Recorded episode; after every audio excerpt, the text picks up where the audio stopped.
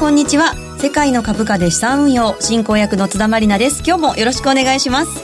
それでは番組パーソナリティをご紹介しましょう。株式会社インベストラスト代表取締役国際テクニカルアナリストの福永博之さんです。こんにちは。よろしくお願いします。よろしくお願いします、はいそしてマネースクエアジャパンストラテジストの小暮祐樹さんです。こんにちは。よろしくお願いします。よろしくお願いします。そしてマネースクエアジャパンナビゲーターの芦田智美さんです。こんにちは。よろしくお願いします。よろしくお願いします。今日もこのメンバーでお送りしていきます、はい、さあ今週はユーストリームの配信を行っています。スペシャルプレゼントもあります。プレゼントの応募に必要なキーワードは番組のどこかで発表しますので最後までお聞き逃しなく。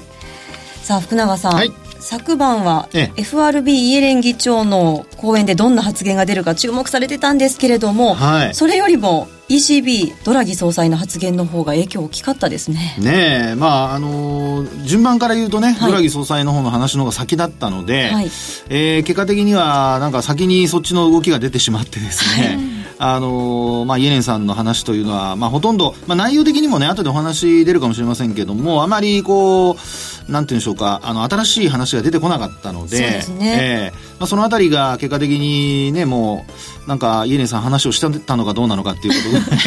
と 忘れ去られてますけどね。そうですね。はい、この後さらに詳しくお話伺っていきます。それでは今日も最後までどうぞお付き合いください。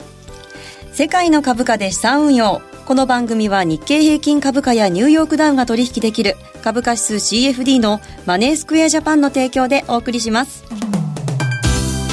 世界の株価で資産運用それでは最初のコーナー、マーケットの見方をお送りします。このコーナーでは福永さんに足元の相場分析、今週のマーケットのポイントについて解説していただきます。まず日経平均などの指数を芦田さんからお願いします。はい。今日の日経平均株価終値は94円68銭安い2130円41銭。日経平均先物日中の終値は10円安い2140円。日経225証拠金取引現在レートは2162円。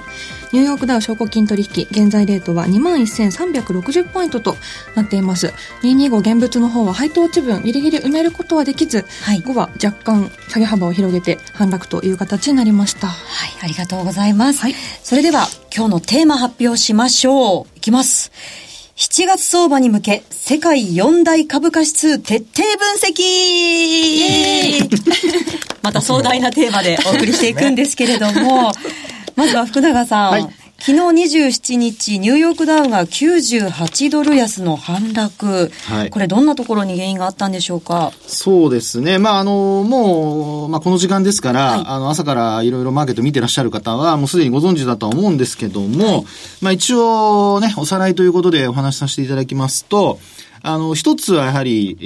ー、こう、アメリカのやっぱり、こう、政策ですよね。はい。あの、まあ、上院で、えー、その、医療保険制度と言われる、まあ、医療保険制度改革法っていうのが正式名称みたいですけど。はい、オバマケア。はい、オバマケアですね。まあ、これの採決を見送ったということがあって、、はい、で、これが、まあ一つ売り材料になったっていうことなんですね。はい、で、今頃、なんでこのオバマケアの採決の見送りが、その売り材料になったかというと、はい、まあやっぱり、あの、トランプ大統領って、大統領に就任した時から、減税やるとかですね、まあいろいろその話をしてたわけですよ。はい、で、それが一つ一つ今なかなかあの、えー、実行できてないというね、まあそんな状況ですからね。で、ねはい、そうした中で、ようやくあの、オバマケア法案をですね、これのあの、まあ、あ採決を行って、代替法案の採決を行って、で、そこで財源を確保しようっていうふうにしてたわけですね、はい、減税だとかの。うん、それがまたまた遠のいちゃったということで、まあ、あの、一時的な下落だとは思うんですけども、はい、あの、一旦やっぱ売り物が出てしまったっていうのが、まあ、ニューヨークの昨日の動きなのかなっていうところですよね。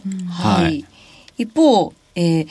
ユーロの方もかなり上昇する動きありましたが、はい、こちらはどうですか？そうですね、はい、冒頭にも話しましたけど、えー、あのー、まあ、ドラギ総裁がですね、はい、えー、これ、まあ、緩和、今までこう、まあ、そうですね、前回のあの ECB で、あの、追加の緩和の、まあ、文言が削除されたりだとか、はい、ちょっとこう、引き締めに向かうんじゃないかっていうね、うん、まあ、そういう見方になっている中で、はい、あの、ドラギ総裁が昨日の発言の中でですね、まあ、景況感が回復しているだとか、はい、なんとなくこう、出口戦略を示唆するような、ちょっと含みを持たせてきてますよね。ねそういうね、ね。まあ、これが、あの、これまでもドラギマジックっていうことでですね、い。ろいろ、あの、マーケットに影響を与えてきたんですが、うん、昨日は本当にもうそういう意味で言うと、イエレンさんの講演だとかですね、あと、他の連銀の総裁の、アメリカの方のですね、うん、まあ、その連銀総裁の発言、講演会、まあ、そっちの方にこう目が向いている中でですね、はいちょっとダークホース的にというかね。そうですね。ちょっとびっくりしましたね。そうですよね。嵐を呼ぶ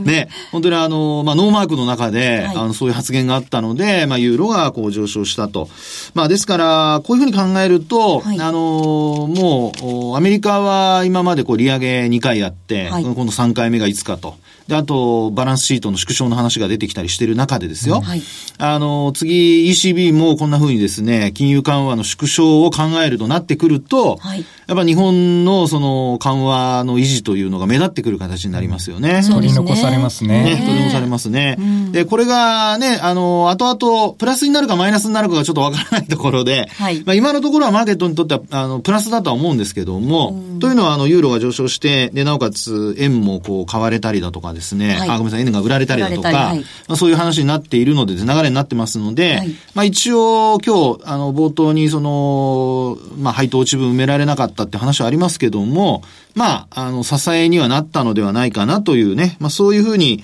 考えていいんではないかなと思いますけどもね。はい。はい今ちょっと確実のお話も出たんですけれども、今のマーケットの動きっていうのをテクニカルで福永さん今日はユーストリームもありますから比較していただきたいんですけれども。来ましたね。はい。はい。で、これもう画面映ってますかね。これをちょっとご覧いただくとですね、一応4市場出してあります。はい。で、右上がこれニューヨークダウですね。はい。で、あと、右下がダックス。はい。で、あとは左が、左上が日経平均の、これ5分足なんですね。はい。で、あとは、あの、FTSE ということなんですが、はい。ちょっと先ほどのあの、ヨーロッパの話がありましたので、あドラギ総裁の話ありましたので、こちらの、あの、ダックスのチャートからちょっと見てみたいと思いますね。はい、ダックス。はい。で、これですね、ちょっと注意してみてほしいんですけど、あの、他のチャートと若干違うところがあります。うん、これ、ま、僕はあの、調整してるので、こういうのはあのですね、あの、フィッティングって呼んでるんですけど、フィッティングはい。移動平均線のですね、はい、日数、期間を変えてあります。あ、はいはい。どんな期間になってますか？そうなんですね。で、はい、そこで、あの、まず5日移動平均線、はい、それからあと25日という緑の線はこれ同じです。はい。で、一方で、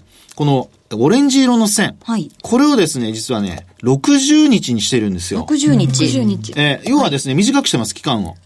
で、なぜかというと、ええ、あのー、まあ、要はここの安値をつけた時と、75日線とかっていうふうにいつも使ってるものにしてしまうとですね、帰りが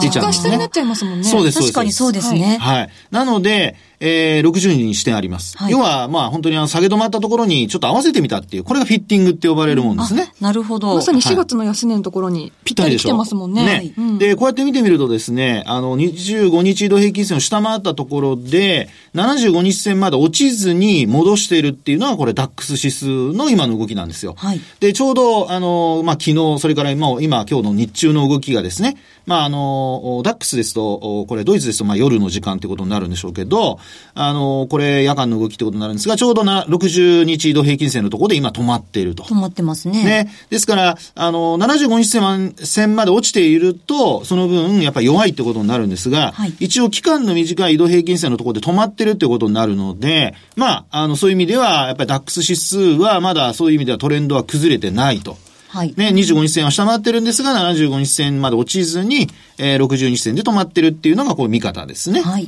で、続いて今度はですね、FTSE 行きた、行きたいと思います。はい、FTSE100。で、こちらはですよ、さっきお話した同じ3本の線で表示してますが、はい。えー、一番長い線はこれ75日なんですね。はい、5日25日、はい、75日で表示しています。このふうに、えー、見ていただくと、ちょうどほら、5日25、75、このふうに単純移動平均っていうところをこういうふうに変えてるんですね。はい。先ほどのこの長期の部分を60日にしたので、あのふうになってますが、これやっぱり FTSE 見るとちょうど75日で止まっている。見事にピタリと止まってますね。ねあと、今年の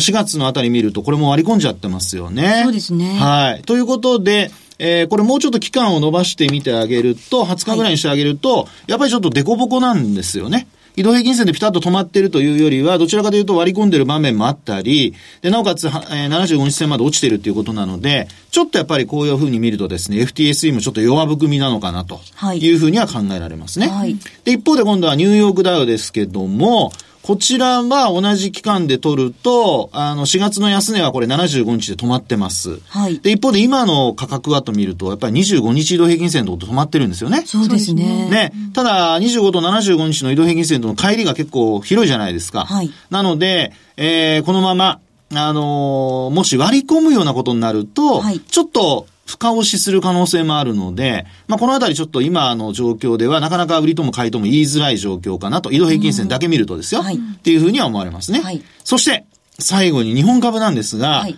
今日はあのね、配当値というのを芦田さんからもお話ししてくれましたけども、はい、これ5分足で表示してるんですけど、なんでこれ5分足かっていうのをちょっと皆さんにご紹介したいんですよ。うん、結構短い足で。ね。はい、で、まあここで見てほしいのはこの高値の部分なんですね。はい。で、あの、日中のですね、あの、まあよく日経平均株価だとか、あるいはここの左半分見るとこれ夜間の動きになってるんですけど、はい、昨日の夜の、これちょうど12時から1時までの間のところで高値つけてるんですね。ええ、で、こうやって見ていただきますと、ちょうど今日に入ったところで、これが配当落ちになってます。ね。ですから、この分ですね、あの、もちろん、あの、売られて下落してるっていう部分もあるんですけど、それに加えて配当落ち分も、あの、ここで考慮されてですね、そして値段がついていると。いう形なんですね。で、その後の値動きで、あの、先物、2両の先物っていうのが、はい、実はあの、昨日の夜間で220円、2万トンで220円ってつけてるんですね。はい、で、今日の日中も実はここの高値のところで、えー、2万トンで231円ってなってますけど、220円つけたんですよ。はい、ところがですね、これやっぱ配当値分が、あのー、まあ、落ちてしまってる分ですね、こんな風にちょっと高値切り下がってますよね。そうですね。ね。ですから、あの、これを見ますと、やっぱりですね、夜間の間の値動きと、それから配当値分を考慮して、まあ、やっぱり先物は220円まで行ったんだけども、同値まで行ったんだけども、結果的にはやはりこれ届いてないというですね、やっぱこれ先行指標として、この CFD の値見ることができるのかなというふうに思われますから、まあ、こういうところはやっぱ売りシグナルの一つの、まあ、売りのタイミングとして、はい、えー、見ていただくといいんではないかなと思いますけどね。はい、CFD の価格もチェック必要ということですね。はい。はい。はい、4指数テクニカル分析していただいたんですけれども、はい、一方ですね、ファンダメンタルズで見ると、はい、何かリスクとなるようなことってありますか？ね、もうちょっと時間もだいぶ経っちゃったので、はい、あの、簡単にお話しますと、はい、えー、っと、もう、一つやっぱりリスク要因としてはやっぱ景況感ということで、はい、あの、原油価格なんかをですね、やっぱり今見ておく必要があるかなとは思うんですね。なんで原油価格なんでしょうか？ね、あの、うん、なぜかというと、原油ってほら、あの、やっぱりえー、工業資源というか工業製品に使う原料じゃないですか。はい。で、あとアメリカだと車のね、ガソリンっていうのもありますし、なので、まあ、経済活動活発だと、原油価格っていうのは需要が高まって、で、あの、まあ、上昇すると。はい、で、ただ今、需要っていうことで言うと、シェールガスなんかがね、はい、出てきていて、なかなかその需要が、まあ、あの、高まっても価格に反映されないっていうこともあるのかもしれないですけどね。原油価格下げてますよね。ね、そうですよね。ですから、まあ、そういう意味で言うと、原油価格がどんどん下がっていくっていう、仮にですよ、はい、流れになった場合には、やっぱり景況感に対する不安感っていうのは出てくる可能性があるので、はい、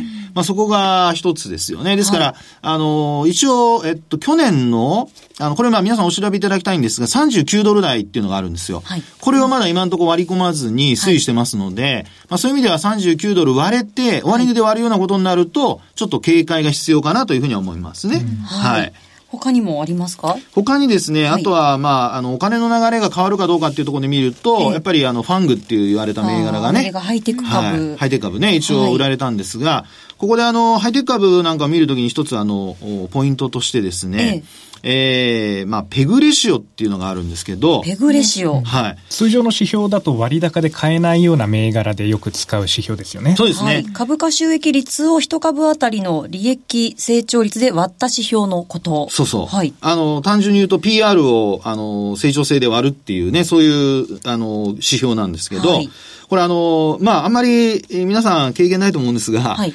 私が経験しているところで言うとバブルの頃ですね、ええ、結構ね、あの、いろいろ正当化するために、はい、あの、考え出された指標なんですよ。はい、ですから、あの、まあ、あ新しい指標っていうふうに考えてもらっていいと思います。はい、で昔からあるのがその PR とかね、うん、そういう、ね、あの、古くからある伝統的な手法って言われるやつですね。悪名高い Q レシオと同じ系統ですよね。Q レシオはね、これ日本だけなんでですね、これちょっとあと別物なんですよ。で、これペグっていうのはこれ世界共通というか一応あるので。あの、株価の、はい、あの、割安感というか、割安な銘柄を見つけるためのものと考えていいんですか？えー、割安というよりもですね、はい、あの、成長性を加味した、はい、あの、投資、まあ、投資の手法っていうんでしょうかね。はい、あの、要はですね、あの、成長性のある企業ってどうしても割高に買われる傾向があるんですよ。あなるほど。で、なぜ割高に買われるかというと、はい、成長性のある企業っていうのはどうしても初期投資というのがかさんでくるので、その分ですね、利益に反映されないんですよね。はい、ただ、あのまあ、今、いろんなこう企業でですね、例えば、えー、昔で思い出していただくと、マイクロソフトだとか、はい、アメリカの企業で言えば、あるいはソニーなんかもそうですけど、はい、昔は、あの、まあ、いろいろこうね、アイデアがあって、例えば、あの、えー、私なんかで言うと Windows 95とかですね、懐かしい 話なんですけど、はい、まあ、そういうのが出てきた時っていうのは、結局そのマイクロソフトなんか無敗で、はい、で、あの、まあ、商品開発の方にお金を回していたと。うん、でそういったところが、はい、まあ、結果的にですよ、あの、成長していくっていうので、利益だけ見てたのでは、PR って利益から見るものじゃないですか。はいですから赤字の会社だと PR って出ないんですよね。なしになっちゃいますからね、うん。でもなぜそういった企業が買われて、なおかつ株価が上昇していくのかっていうふうに考えると、はい、その背景としてはですね、じゃあ成長性はどうなのかと。うん、で、そこで問題になるのは、じゃあ成長性って何を測ればいい、何から見ればいいんですかっていうことになるんですけど、はい、まあ、そこで、あの、ポイントとしてさっきもお話しましたように、これあの、後から出てきたあの、指標なので、はい、まあいろいろね、あの、工夫はされてるんですけど、はい、どうやって使えばいいかね、確かにわかんない、ね、そうですよね。一応基準としてはですね、さっきお話したように PR を成長性で割るんですが、はい、あの、まあ、あ最大値がだいたい2ぐらいですね。はい。2。ということで、えー、じゃあ例えば、あそうですね、えっと、PR が、一応利益が出てる企業でですよ。はい、あの PR があの100倍だとすると、はい、あの利益成長が100倍だったら、これ1ですよね。そうですね。ね。はい。で、50%だったら、はい、これは2ということになりますよね。そうですね。ね。ですから、あの、PR100 倍の会社でも、はい、あの、年間50%の成長しているのであれば、はい、まあ一応持っててもまだいいかなと。なるほど。そういうふうに考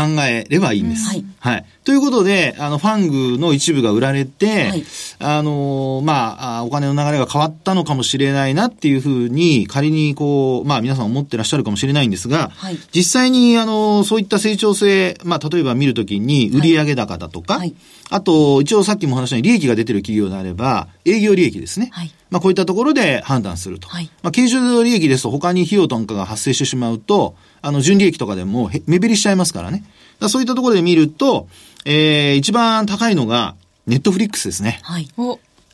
最近 話題の。そう。これがですね、日本にも来てますけど、ネットフリックスのですね、PR、これ、ヤフーファイナンスとかでも見ると見れますが、はい、なんと連結の PR が343倍。とんでもないですね。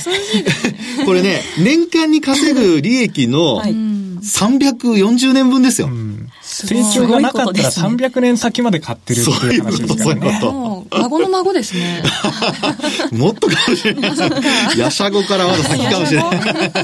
まあでもね、相場を見る物差しっていろいろあるっていうことですよね。そうですね。ですから、まあ、あの、そういうふうに、えー、こう見るときにですね、はい、まあ全体的にそういうふうに PR が高くなって、で、なおかつ、ペグなんかも一つの、あの、判断材料にして、はい、それが2を超えるようなことになってくると、まあ株価的にはですね、もう割高っていうことになって、あの、流れが変わってくるっていう、こう、前兆、あるいは兆しがね、見えてくるかもしれませんので、はい、まあそういう意味では、あの、トレンドを重視するとともに、一方ではファンダメンタルズもですね、はい、あの、しっかりこう、毎日チェックすると。で、特にあの、決算発表の時重要ですからね、これからやっぱり最低でも四半期に1回は決あの決算を見て、はい、で、しっかりとその3割ぐらいの成長を続けてるかどうか、まあそういったところも見てもらうというのがポイントですね。来月に入ると、米国の決算も出てきますからね。そうです。ね。じゃあ、皆さん最後に、4大株価指数で今一番勢い強い市場教えてください。あの、一番強いのはね、ニューヨークなんですけど、はい、まあ、おしめ買い両方って考えるともう一つはダックスですかね。はい。まあ、この二つ、はい。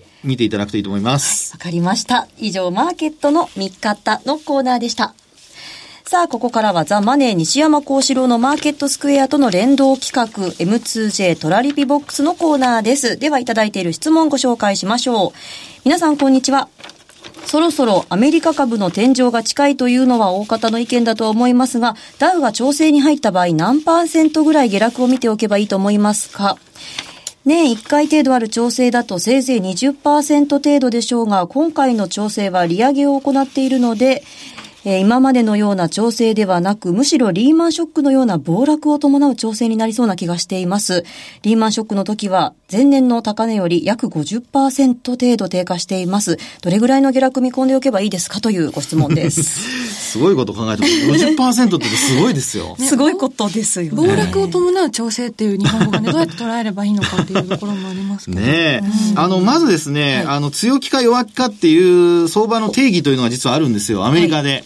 で、あの、例えば、あの、景気のサイクルでもあって、はい、あの、えっと、GDP なんかね、はい、2四半期連続で、あの、まあ、マイナスになると、景気後退期っていうふうに言われるんですね。はい、で、同様に、まあ、あの、ニューヨークダウなんか、例えば下落率で見ると、はい、2割下落すると、もう弱気相場入りっていう、そういう見方なんです。はい。ですから、20%程度って考えると、そこでは止まらないっていうのが、まあ一般的な見方なんですよね。20%では止まらないですね。そう。そこまでいっちゃうともっと下がるよっていうね。はい、ですから、そういう意味では20%いかないんじゃないかなと私は思ってるんですけど、はい。はい。ですので、まあ、今のところは業績もそれほど悪くないですし、はい、まだあの、下げ伸ばしにはなったものの、減税だとかのまだ期待は残ってますので、はい、まあ、そういう意味では、一応、あの、目先の調整はあっても、はい、あの、下降トレンド入りっていう暴落とかそういうのはね、よっぽどのことがないと、うん、まあ予想できないからこそあるんだと思うんですが。そうですね。そこまで弱気にならなくてもいいんじゃないかと。今のところは。景気と物価のこの鈍化が一時的かどうかっていうのは見極めていかなきゃいけないですね。そうですね。経済指標まだらですからね。まだ一応今のところは、あの、そういう意味では、